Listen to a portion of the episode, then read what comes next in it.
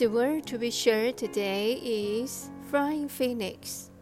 The phoenix, the king of birds, in ancient Chinese legends, has the same status as dragons in Chinese culture. Phoenix is a symbol of ambitious harmony.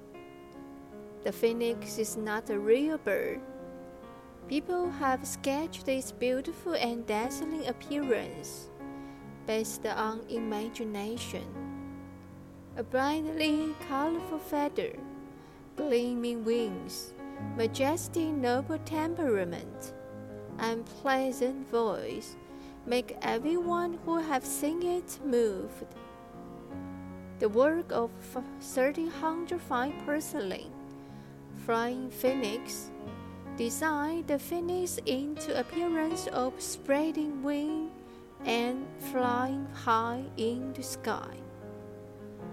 The flying feathers shows the outstanding procedure.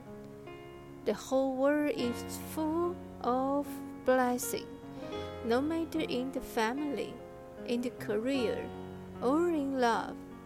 It can drive on the up and up and have eternal life just like a phoenix.